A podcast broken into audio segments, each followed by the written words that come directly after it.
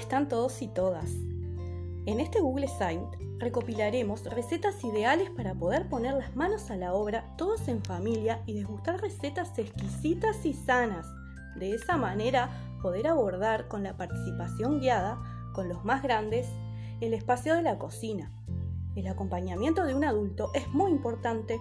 Un niño solo en la cocina no puede levantar y mover utensilios de cocina grandes y pesados y correr el riesgo de sufrir daños, quemarse o cortarse.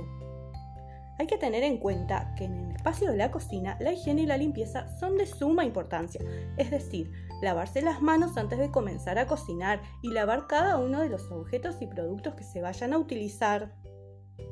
En la cocina se comienza a dominar la ansiedad, el estrés, se comienza a ser pacientes, se adquiere la importancia del orden y entender el valor del dinero, porque cocinar en casa es más económico que comprar comida chatarra poco saludable fuera de casa.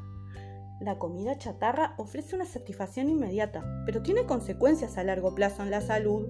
Hay que conocer cuáles son los alimentos saludables para el organismo, sobre nutrientes, calorías y cómo llevar una dieta saludable. Al entender las recetas de comida como un paso a paso, se facilita que comprendamos cuál es, el procedimiento hacia el objetivo.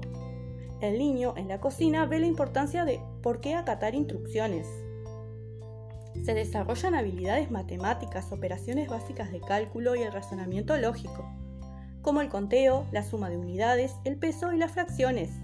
Se desarrollan habilidades motrices, como la motricidad fina.